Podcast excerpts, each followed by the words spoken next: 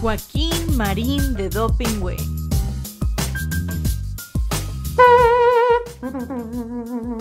Atención. Paso redoblado. Ya. Joaquín Marín de Dopingüe, Joaquín Marín de Dopingüe. Que los cielos y la tierra se estremezcan, que las águilas dejen de volar, que los mares con sus olas rompan fieras. El programa ya está por comenzar. Desde el palco los longevos periodistas cada viernes a las doce ven pasar las noticias que trascienden la semana, puros datos, las notas nada más. Con los chistes de Marín, la memoria de Joaquín, ya se dicen alburean, no se abruman entre sí, no se arredran ante nadie, cada uno es un misil, resistiendo los embates desde aquí. Que los cielos y la tierra se estremezcan, que las águilas dejen de volar, que los mares con sus olas rompan fieras, el programa ya está por comenzar. Joaquín Marín de Dopingüe, Joaquín Marín de Dopingüe, Joaquín Marín de Dopingüe. Ya estamos al aire como todos los viernes a las 12 del día en todas mis redes y en todas mis plataformas. Joaquín. Marín. De Do. Bien, güey, querido Carlitos. ¿Cómo estás? Qué alegría Bien, verte. Me bien, cae que me da Joaquín. mucha alegría verte, Carlitos. Pues me da gusto. Sí. Y te digo que a mí, a mí también verte a ti. Pero me parece lógico. ¿Por qué? Pues porque no tenemos, cuando menos tú respecto a mí, yo respecto a ti, respeto profesional. Ah, respeto y, Y cariño. y cariño. ganado por el respeto. Porque los sentimientos yo creo que se dan en función de la actividad de las personas. Primero es la admiración y después el encariñamiento. Pues sí, no lo había visto así, pero tienes razón. Yo lo veo así. Y hoy, y hoy estás muy profundo, Carlitos. Sí. Pues sí, estoy ¿eh? macheteándome buena parte de, Los libros de texto. no, de los grandes filósofos, Sí. desde Heráclito y Sócrates hasta Santo Tomás de Aquino, Hegel, Marx, bueno, hasta el Che Guevara estoy releyendo. ¿De veras? En Guerra de Guerrillas, sí. El caso es que quizás por eso Sí. hablo con lo que tú crees que es profundidad. Pues sí, es profundidad. Y no estoy hablando del metro. Ni de que seas minero. Pues sí. Pero profundo, profundo es el problemón que niega el gobierno de Martí Batres y la aspirante a sucederlo, Clara Brugada, diciendo que esta cosa de la escasez de agua en la zona metropolitana es un invento de la derecha. Todo lo ideologizan, Joaquín. No, todo lo eluden. Claro, con el pretexto de que ellos son de avanzada. Y yo no sé de dónde sacan que son de izquierda, porque su actuación es de lo más regresivo y regresiva y eh, reaccionaria desde mi punto de vista. Fíjate, es que ante el problema de la escasez de agua, problema real, vamos, pregúntale a, a la gente si no hay escasez de agua. En, en el edificio donde vivo está racionada el agua, digo, y te dicen a estas horas y si se va a la regadera use cubetas y no pueden lavarle el coche con manguera y solo se puede lavar dos días a la semana, pero con dos cubetas de agua, pero la tienes que bajar de tu departamento.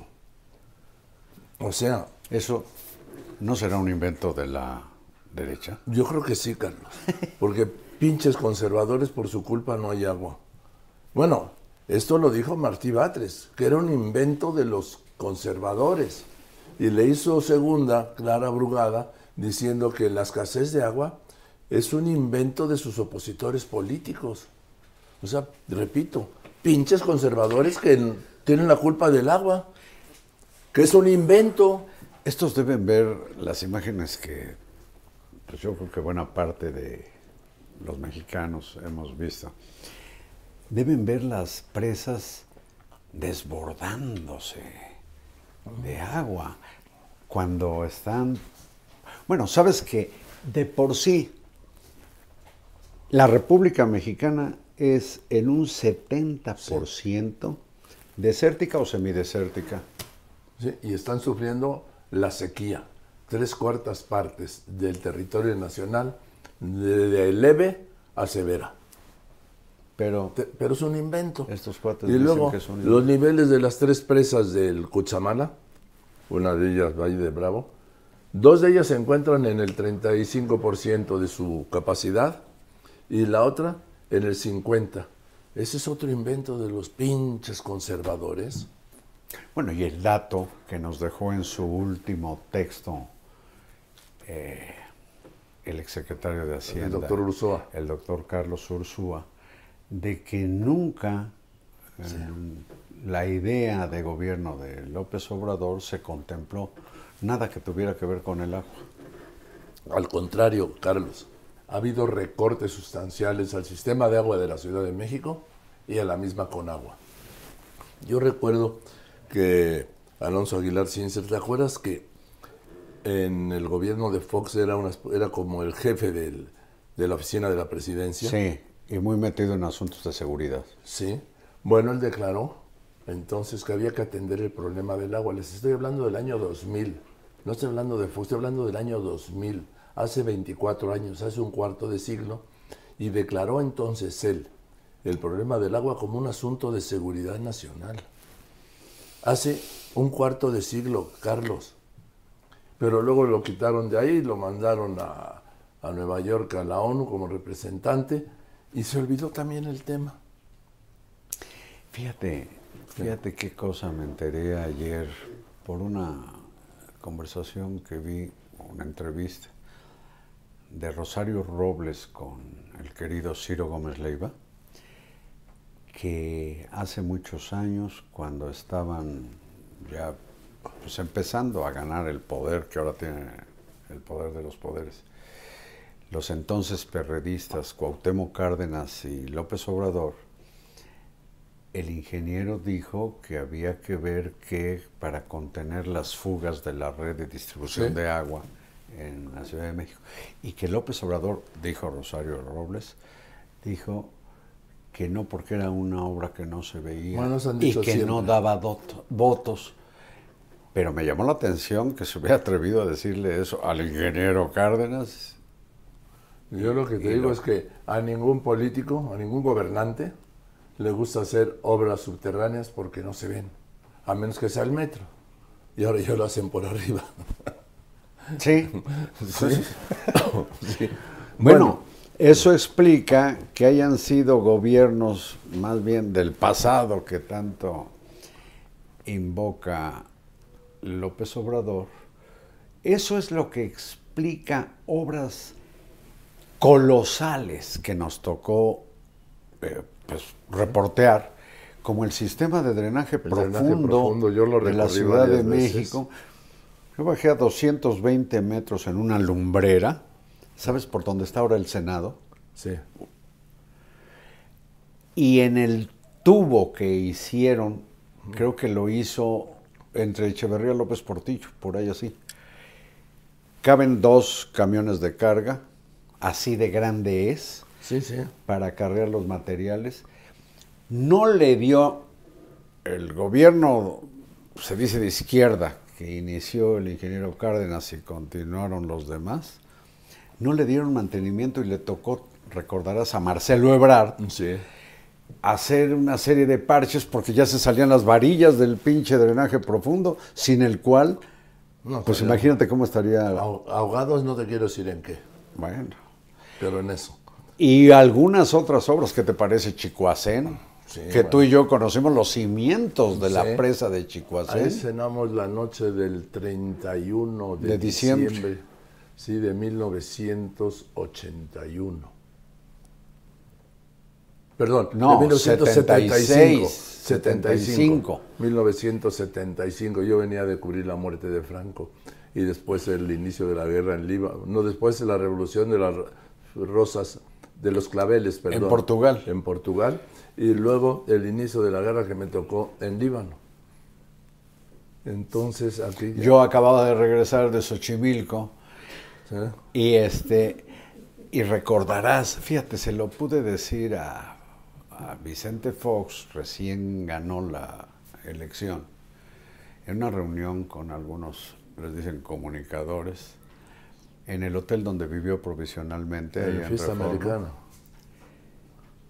Marta Sagún de pronto dijo, Carlos, ¿tú no quieres preguntar nada? Porque yo no hablaba. Habíamos como 10, 12 periodistas. Y le digo, no, yo, yo solo quiero preguntarle, don Vicente, ¿cómo don Vicente si nos hablamos de tú? No, usted ganó la elección, va a ser presidente, ya es presidente electo de México y cuando menos durante seis años le hablaré de usted. le Oye, pero no le hablaste de mí, ¿verdad? no, pero, pero fíjate, a propósito de Chicoacén, le dije, don Vicente, o presidente, no sé si usted sepa que antes de que a usted se le ocurriera eh, meterse a la política o a sus ancestros nacer, pues ya había en México obras como Claro. Teotihuacán, como Tenochtitlan, como Pues, todo el el- Palacio de Bellas Artes, como la presa de Chicoacén. Chicoacén, sí, allá en Chiapas. Le digo, bueno, mire, presidente. Usted ve en el cañón del sumidero, por acá pasa el río Grijalva. Yo lo vi a otro tanto hacia abajo porque estuve en los cimientos de Chicoacén. Y veía yo hacia arriba, recordarás Joaquín, se veían unos agujeros negros por donde fue desviado el río Grijalva. ¿Sí? Bueno, y sí, sí, pero ¿por qué lo dices? Porque usted habla, y sí, eh, lo hizo en su campaña, y sigue usted hablando como si fuera a reinventar México. Y antes de usted ya había grandes, grandes obras. Eso le pasa a, a López Obrador. Cree que, de veras, con la revolución de las conciencias y con su operador de, manipulador de los libros de texto, este Marx Arriaga, cree que No, ya eh, eh, México eh, es con otro. su vocero Genaro Villamil. ¿Cómo ves? ¿El presidente de qué? Sí, del sistema de radiodifusión del Estado mexicano. ¿Sabes que hasta la hora nacional ha sido Sí. reconvenida por hacer propaganda para Claudia Sheinbaum? Sí, te, te lo iba yo a comentar, Carlos, porque ya es de un descaro que le puede costar caro. Y no hay relación costo-beneficio, pero lo le puede costar caro a Claudia Sheinbaum. Todos los medios del Estado volcados haciendo campaña por Claudia Sheinbaum. La educación, Canal 11, la Todos, todos, nacional. todos, todos. Todo el Sistema Nacional de Radiodifusión del Estado mexicano, pues. Y nada más porque mataron Notimex, si no, también sería la agencia del Estado, Sí, pero esa no dependía de él. pancartas. No, pero digamos que los medios oficiales. Sí, no, pero estamos en el peor momento del, del priato. Sí, aquí el presidente se equivoca cuando dice que. El presidente no se equivoca, a ver si te queda claro. Uy. Pregúntale a él No, no, y no. pregúntale Patina, a su feligresía. patina. Dice un disparate y además miente cuando afirma que se le dice dictador. Yo sé que no es dictador, Sí, pero sí es un autoritario. es un autócrata. es un autócrata y quiere concentrar todo el poder, aquí lo he dicho, recién tomó posesión del cargo, hizo así el puño, dijo, tengo las riendas del poder. Y parecía que iba a caballo.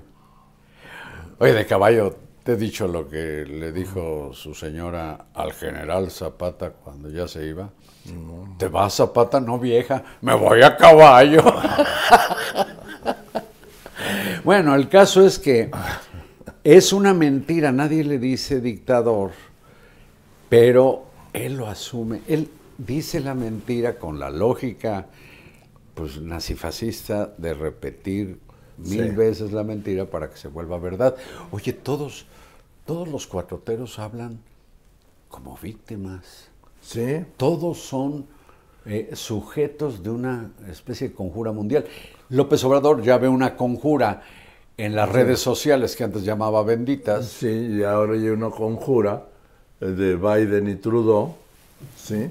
Dice que si no cambian, no va. Se la fue llevando así. Ahora en Quebec, en Canadá, eh, hay una reunión anual que se llama la reunión de los líderes de América del Norte, que asisten los primeros ministros de Canadá, presidentes de Estados Unidos y presidentes de México en turno, ¿sí? Entonces ahora en Canadá, en Quebec. Y dice que no va. No, que ya no va. Primero dijo que, que estaba pensando no ir porque no, porque no se daban las condiciones y habló de respeto. Sí, que De- si no ya- lo respetaban, no iría. Y ya ayer dijo que no iba porque estaba en las campañas electorales y que mejor no, ya no va. Que más le faltan siete meses y que él ya se va. Fíjate qué, qué decisión tan, tan eh, pues yo pienso, tan desatinada. Carajo, es uno de los tres, no es una convocatoria de Kermés para que vaya quien se le dé la gana. Y él se repliega. Bueno, esto retrata una gran dosis como de localidad o aldean- aldeanismo del presidente, ¿no? Como cerrarse y encerrarse Solo hay más mundo que el dentro de las fronteras. Bueno, me sorprende mucho el cuento que nos han contado durante cinco años de las famosas reuniones eh, en las desmañanadas del Gabinete de Seguridad, ¿Sí? porque ya también dice que durante dos días no se reunieron, pero no pasa nada. No, porque todo afortunadamente está bien. Entonces, ¿para qué se desvelaban o para qué se desmañanaban? Y dice que todo está bien, ¿eh? Sí, sí. Y- Afortunadamente, dijo. Y lo dice a propósito del asesinato de aspirantes a cargos de elección El, popular. el caso de Marabatío. El caso de Marabatío. En menos de seis horas, les cuento, asesinaron a dos precandidatos, uno del PAN y uno de Morena. Y no pasó nada. Siguen impunes. En menos de seis horas. Y estamos hablando de que dicen, "Ah, van a abrir una investigación y el gobernador de Michoacán dice que los candidatos no se lleven con el crimen organizado. Imagínate. Sí, pues, por- A ver, Tan no se llevaban estas dos víctimas que las asesinaron. claro, exactamente. Es decir, el crimen organizado ya se hizo de la alcaldía de Marabatío. Porque dos de los que le estorbaban están muertos. Pero fíjate, Pero afortunadamente todo está bien, Carlos. Eso, eso dice... 180.500 homicidios dolosos en lo que va de su gobierno. 49.800 desaparecidos. Y solo le importa uno, el general Caritino Garza. Caritino Erasmo. En busca del soldado Catarino. Es Catarino, sí. Entonces, Catarino, que pues de revolucionario tuvo solo un homenaje, que así lo entendió o lo percibió López Obrador en un pequeño libro que hizo sobre este, pues es el soldado desconocido, Pues sí. que ni siquiera peleó en la Revolución Mexicana, sino que No. creo que murió antes de que saliera de México 1895. en el Ipiranga Porfirio Díaz. Fíjate, 15 años antes de que se fuera. Porfirio Díaz. Pero sí peleó con unos eh, alzados de Colombia por un asunto colombiano La que era el, el tema de Panamá, la y independencia. de terminó muerto en un archipiélago de Panamá. Entonces, Para él sí, toda la infraestructura, Sí. incluida la Para militar. nosotros 49.800 desaparecidos no localizados, pura madre. Pero te voy a decir esto, Carlitos. Ahí se fue como contaba, les contaba el viernes pasado, un buque, el Huasteco, de la Marina Armada de México, uno de los más importantes. Sí, cómo no. ¿sí? Con, como Ya viejo, tú, pero es de los Sí. más grandes que tiene la Marina. este, se, eh, como contabas tú, ses- eh, 60 militares, 20 marinos, 11 especialistas de gobernación y dos representantes de la Cancillería. Pues y llegaron- llevan además un helicóptero. Sí, porque lo lleva el, el- ese Ah, a ver si desde arriba ven algún hueso de Catarino. Está cabrón. Oye, este, y entonces ya llegaron a Panamá, a la isla, pero no pudieron desembarcar. No me digas. Porque, sí, No hay atracadero. ¿o No, lo que no hay es permiso. Del gobierno panameño. Claro, sí. El gobierno panameño a donde México quiso mandar de embajador a no sé quién que se lo rebotaron. Sí, sí. ¿Te acuerdas? sí. Y luego no, quiso mandar a Jesús a... Jesús ahí también. La batearon. sí. ¿eh? A Jesús a Rodríguez. ¿Qué, qué pena causan estas, pues estas tonterías que están ocurriendo, pero lo, lo más asombroso es que teniendo los casos tan recientes de lo que es la violencia, de la criminalidad, el presidente diga que en realidad No. todo está bien, no hay problema. Antes de ayer en Chiapas, primero quisieron matar a un candidato del PRI a senador, eh, Willy le llaman. sí. Y luego intentaron matar a un precandidato de Morena a la alcaldía de San Fernando que está pegadita a Tuxtla. Dice el presidente, allá, no, no, estas son puras campañas de los medios, ¿sí? Que quieren hacer, eh, dar la imagen de inseguridad en Chiapas. O sea, no es el crimen organizado, no, es el- no son los cárteles que se están peleando el territorio, no. Son los medios, siempre somos los pinches. Oye, y medios. esta cosa tan, pues, ni hablar. Licenciado López Obrador, lo siento, pero dice usted una cosa muy zafada, que no cree que haya un plan para andar matando candidatos para desestabilizar a su gobierno. Pues, ¿tú crees que el sicario está pensando en la política agropecuaria de López Obrador o sembrando vida o no sé qué del gobierno para matar? Y mira lo que son las cosas. Matan lo mismo de un partido que de otro. Han asesinado del Partido Verde, de Morena, del PRI, del PAN. Si solo fueran los de Morena, puta, López Obrador diría, eh, nos cayó como anillo al dedo. Es la burguesía, son los oligarcas, son los medios. Los conservadores. Es López Dóriga, es Ciro Gómez Leiva, es Carlos Lore de Mola, ¿verdad? Y los Krause y el doctor Aguilar Cami, ¿no? Son ellos los que andan queriendo que, que solo morenistas sean asesinados. No, les ha tocado de, a Pues sí, porque, a ver, porque todos. el crimen organizado no mata por ideologías, hombre, ni por colores de partidos. Ejecuta quien no está a su servicio. Si el dinero no tiene nacionalidad, menos las bandas criminales Claro. y las de largo alcance, tan largo alcance que algunas de las mexicanas tienen actividad, no solo donde se proveen de materias primas como Sudamérica y China, sino tienen actividad en Europa, en África, En Asia. en Asia, en Estados Unidos, en Canadá. Van a estar pensando en en que no quieren el programa de adultos mayores de un candidato a la presidencia municipal. No, mira. Lo que quieren es imponerle funcionarios, sobre todo los que manejan dinero, y la seguridad para actuar impunemente. A ver, y además son regionales. Sí. Carlos, por fortuna son regionales todavía. Pero como nunca se había extendido en territorio el crimen organizado como ahora. Fíjate, Joaquín, voy a recordar algo de lo que fuiste testigo. Alguna vez coincidimos, nos invitó el secretario de la Defensa de Felipe Calderón y nos presentó unas láminas en Yo no fui ahí.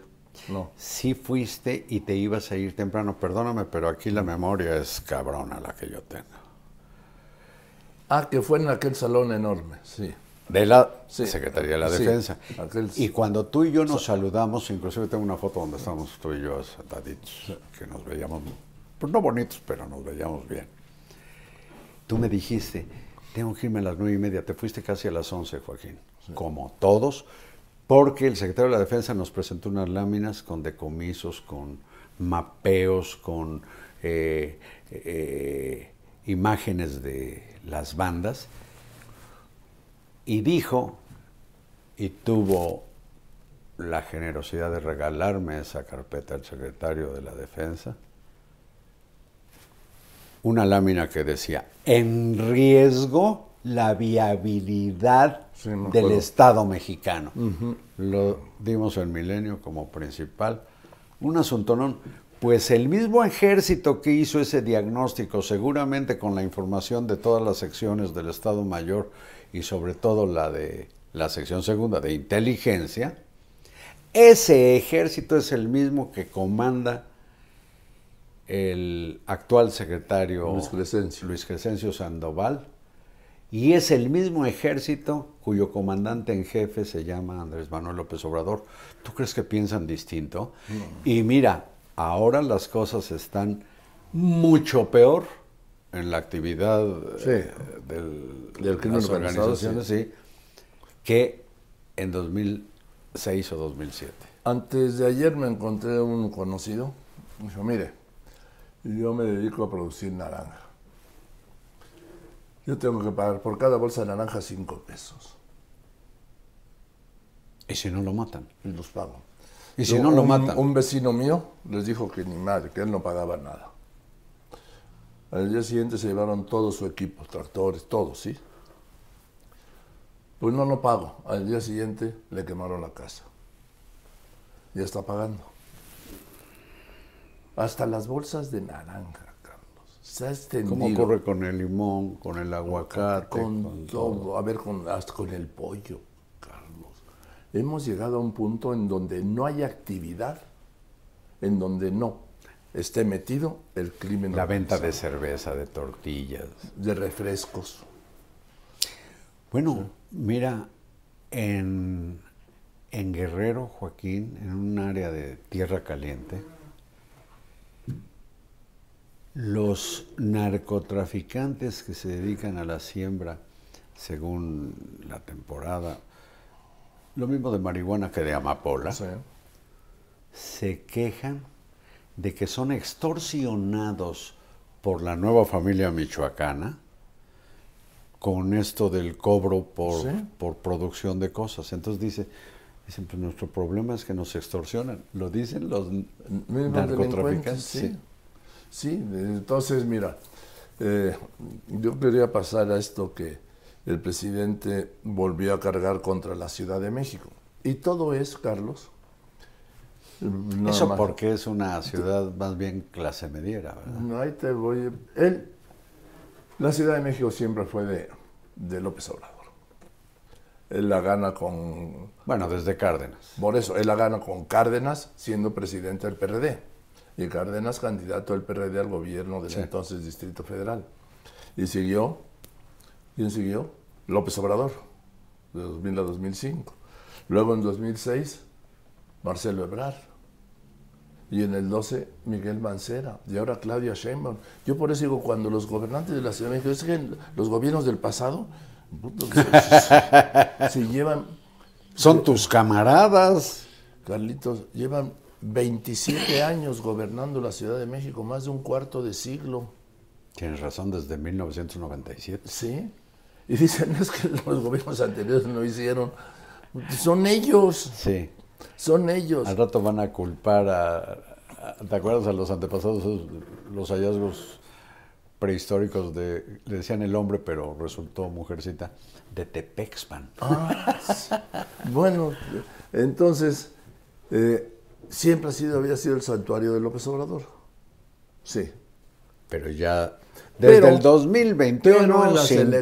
elecciones del 21 se dio un resultado que nadie vio venir, ni calculó, ni previó nadie. Ni el gobierno, ni el régimen de López Obrador, ni la misma oposición. Resulta que ganaron 9 de 16 alcaldías, lo que nunca en su vida. Y esto le pegó derecho a la flecha al pecho. ¿Por qué? Porque eso ocurre siendo él presidente de la República. Y fue cuando comenzó a, a madrear a las clases medias. Así es, a raíz de eso, entre clases medias aspiracionistas y, y, y ham- y hamburguesadas, ya ves que se, se hamburguesó la ciudad Así de. México. Sí. O sea, por decir a- se, habur- se hamburguesó, no, se hamburguesó. Entonces, y ya dijo que es de derecha y que es los medios, sí, porque dice, que la gente pasa como cinco horas en su coche. A ver, hay cinco millones que pasan en el metro, ¿eh? Y ahí no se oye nada. Pero en fin. Y dice que nada más están oyendo durante cinco horas el bombardeo de López Dóriga y de Ciro en la radio, ¿sí? Y que eso ha provocado que su gobierno sea mal calificado en la Ciudad de México. Así lo dijo tal cual. Ya ves que cuando dice se descose, ¿no? Eso ya es un amarrarse el dedo porque me imagino que presiente que van a perder la capital. Es a lo que voy. Y entonces acusó a los habitantes de la ciudad, acusó, ¿eh? entre comillas, de haberse hamburguesado y derechizado. Yo esa declaración la interpreté como, bueno, pues ya se perdió la Ciudad de México en el 24. Y con la derrota, se supone, de Clara Brugada y el triunfo de, de Tabuada. Así es. Entonces, ocurrió algo que no habíamos visto. Martí Batres, el jefe de gobierno, salió a decir que no, que la Ciudad de México no se ha derechizado. Y que la apoyó también Clara Brugada. Entendieron que el presidente estaba entregándola, dándola por perdida, pues, no entregándola, dándola por perdida. Y a contradecir al presidente que no es una ciudad avanzada, que no se ha derechizado.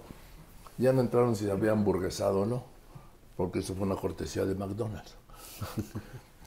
Entonces, Carlos, están viendo que es posible que pierdan la Ciudad de México en las elecciones del 2 de junio. Y esto es un golpe, ¿por qué? Porque le quitan, le quitan a López Obrador y al régimen una candidatura natural o precandidatura natural a la presidencia de la República en el 30. López Obrador ya está viendo el 30, ¿sí? Carlos. ¿Por qué? Porque quien ha sido, quien ha gobernado la Ciudad de México desde que eran jefes del departamento del entonces Distrito Federal, eran en automático precandidatos presidenciales. Incluso Carlos Hahn, que entonces no podía por una limitación constitucional, fue precandidato presidencial. A lo que voy es que le están arrebatando y están creando un candidato presidencial que sería el titular del gobierno capitalino. En este caso, Santiago Tabada no van a decir, ay, ya estás viendo tú demasiado. No, estoy viendo el hoy y como lo está viendo él. ¿Y cuánto le están ayudando a Tabuada? Eh? Porque a Tabuada, que recordarás, él lo denunció y lo, lo probó, que la exfiscal o la Fiscalía de la Ciudad de México, con Ernestina Godoy al frente, eh, le montó una investigación por casos de secuestro para hacerse de las sábanas, le llaman, de las llamadas y de su número telefónico para espiarlo. Eso lo comprobó Tabuada. Y en estos días recientes Esta semana. le fueron a comunicar que está bajo investigación por haber amenazado a no sé quién. Fíjate nada más la perversidad. Sí. Como hay una... Y la, perdón, la perversidad y la desesperación. Y la desesperación, porque pues para, por lo visto, traen la lógica estúpida de que para frenarlo hay que convertirlo en preso político. Como hicieron con Rosario Robles. Y como es el caso de... Del, del ex procurador eh, Murillo, Cara. quieren que se muera en la cárcel. Bueno, pues tiempo, como diría Lilian Hellman, tiempo de canallas. Que lo repite López Obrador, de sopilotes y de buitres. Pues sí, pero... Tiempo de canallas. Pero pues ahí en su partido es donde más están viéndose estas marranadas y eh, ya viste que sigue pues agrediendo, injuriando al Poder Judicial, dice que... está podrido. Fíjate lo que está dice. podrido. Tú sabes que fue mi tocayo Loret a soportar una diligencia, un careo con Pío López Obrador. Sí. Ocho horas. Híjole, pobre Loret.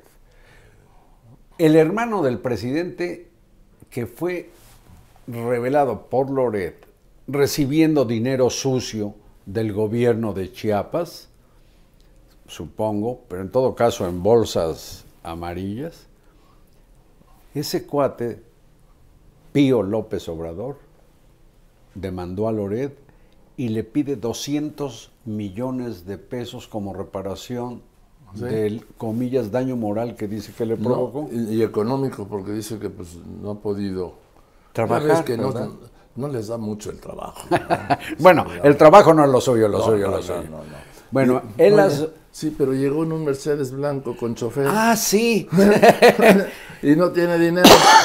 y quiere 200. Ya Loret dijo que, que sí, que le gustaría darle los 200 millones en sobres amarillos, cabrón. Bueno, el presidente interrogado que fue el miércoles o preguntado sobre esto de Pío y Loret, dijo que él le sugiere a su hermano que no demande porque Loret es un mafioso, que lo defiende el Poder Judicial que es mafioso y que Loret y el Poder Judicial pertenecen a la mafia mexicana. Carajo, en lugar de darle esa recomendación a este pues abusivo pío, nada impío, es pío,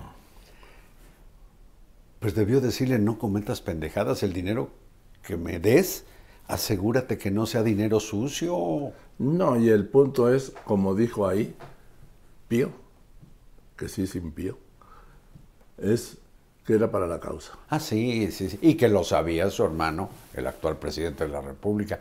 Pero es el colmo de la desvergüenza. Tú imagínate. El mundo al revés, es decir, alguien localiza a un hermano, a un familiar de un presidente, recibiendo dinero en efectivo, Como ocurrió con otro hermano, Martín. Sí, pero antes de ir al martinazo, sí. ¿Y qué ocurre? Al que demandan es al que da a conocer esa información, no al que recibe el dinero sucio. Es el mundo al revés, Carlitos. Maten al mensajero. Oye, por cierto, hablando del mundo al revés, el 26 de junio el presidente anunció el próximo 28 de febrero, antes de ayer, estará funcionando al 100% Dos Bocas produciendo 280 mil barriles diarios. De gasolina. Pasamos el 28 de febrero, presidente, no sé si le habrán dicho, pero no ha salido ni un litro. Oye, en eso dos bocas se parece a algo que no existe, que es la patria, Joaquín. Porque la patria es una vacuna que todavía no, no hay la menor idea de dónde esté. Y que se hizo con de ciencia neoliberal en la Facultad de Medicina del Hospital Monte, Monte Sinaí, Sinaí de en Nueva York.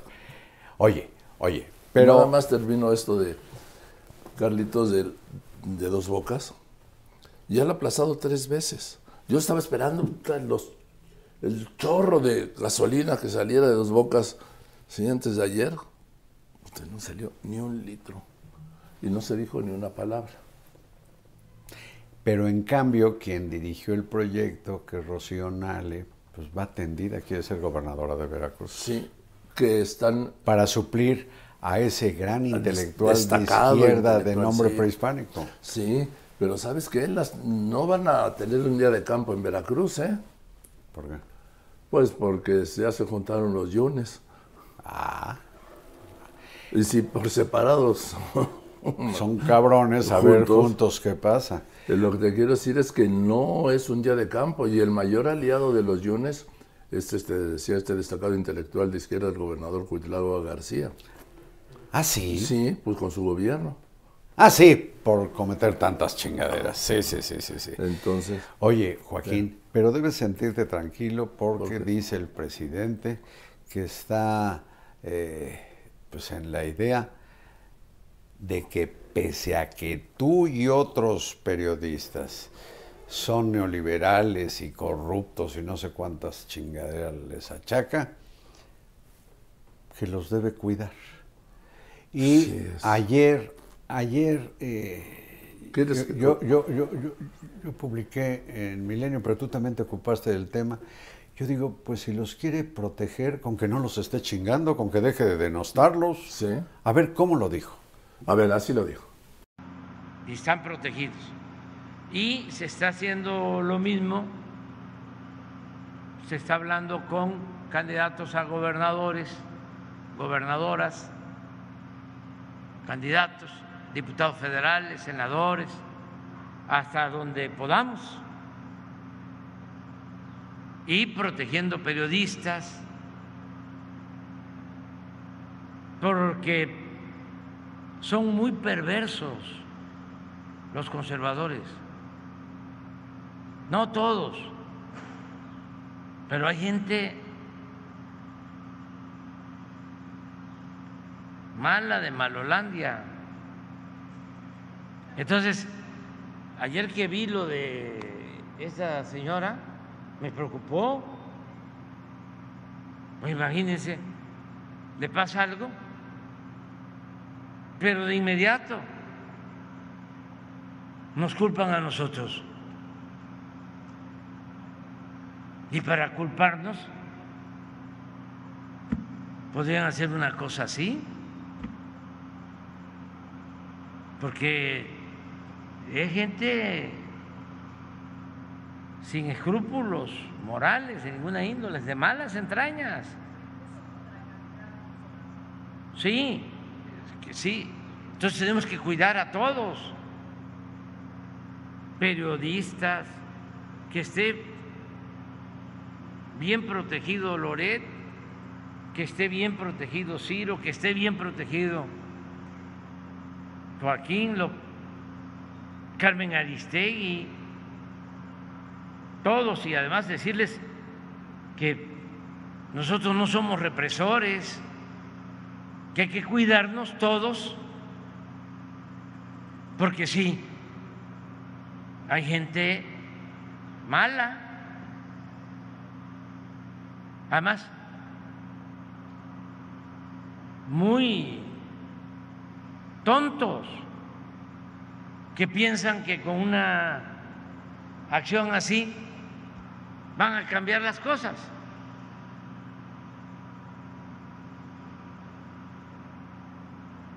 Porque están en la idea de que el pueblo es manipulable, pues. Que se hace un escándalo de ese tipo, lamentable, reprobable, que con eso nos van a dañar.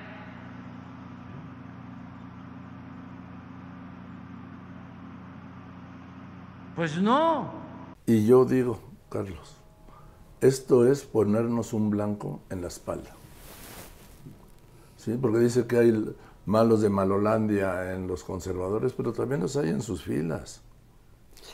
Es ponernos un blanco en la espalda. El presidente cruzó una línea ahí que no debía haber cruzado. Los expone, si les achaca a tener no sé cuántos millones de pesos, a un asalto, a un secuestro, o con tanto odio que destila contra ustedes. Oye, ¿cómo es un gran sembrador de odios, verdad? Ha dividido a la sociedad mexicana en blancos y negros. Sí, yo, por, yo por eso escribí ayer, Carlitos. Sí, nos puso un blanco en la espalda. Tiene un nombre ese blanco, ¿cómo se llama? Target, en inglés, Diana. Diana. una Diana, los círculos aquellos. Que no, la Diana no es la de la fuente, eso es otra, eso es una diosa, sí. Es para tirar al blanco. Sí. Entonces... ¿Qué le pusiste? Bueno, yo le dije, porque él dice, lo voy a referir así rapidito, dice, imagínense, ¿sí? Nos culpan a nosotros, eso es un atentado, que dijeron que era atentado porque fue falso, dice, vi lo de esta señora, me preocupó, imagínense, le pasa algo, pero de inmediato nos culpan a nosotros, y para culparnos podrían hacer una cosa así porque es gente sin escrúpulos morales, de malas entrañas. Entonces tenemos que cuidar a todos los periodistas, que esté bien protegido Loret, que esté bien protegido Ciro, que esté bien protegido Joaquín, Carmen Aristegui, todos. Y decirles que hay que cuidarnos todos, porque si hay gente mala, además muy tontos que piensan que con una acción así, o sea, la del atentado, se estaba refiriendo a la señora, ¿sí? Que con una acción así van a cambiar las cosas. Mira, aquí lo Se refiere a la cosa pública, a su gobierno. Así. ¿Tú te imaginas a los sicarios pensando en su gobierno a la hora de chingarse a alguien? Bueno, sí. Y entonces le pregunto yo, presidente, ¿qué acción, qué cosa así nos podría pasar que usted considera que necesitamos protección porque cambiaría las cosas. ¿Sí? Y dije, a pesar de, de habernos, haberme puesto la diana en la espalda, ¿qué mensaje está mandando a los malos de Malolandia o a sus incondicionales para hacer una cosa así? No juegue con eso, los está animando, llamando, provocando. Usted cruzó una línea que nadie había atravesado y con el engaño de dar protección nos hizo, me hizo más vulnerable. En fin, Carlitos, ahí lo dejamos, ¿no? Sí, Joaquín, porque tienes que ir a tu noticiario, ¿A donde, como he dicho, lo que más te emociona es la oportunidad de dar la hora. Así es. Joaquín. Marín. De do. Pingüe, gracias querido Carlos. Gracias a Carlitos ti, Marín. Joaquín. Nos vemos el próximo viernes, como todos los viernes, en todas mis redes y en todas mis plataformas. Y permanentemente también en todas mis redes y plataformas. Y en Joaquín. Joaquín. Joaquín Marín. de do Pingüe. ¿Y en dónde más? en arroba carlosmarín guion bajo. Soy Joaquín. Gracias, es gracias y hasta el viernes. Joaquín Marín de Dopingüe.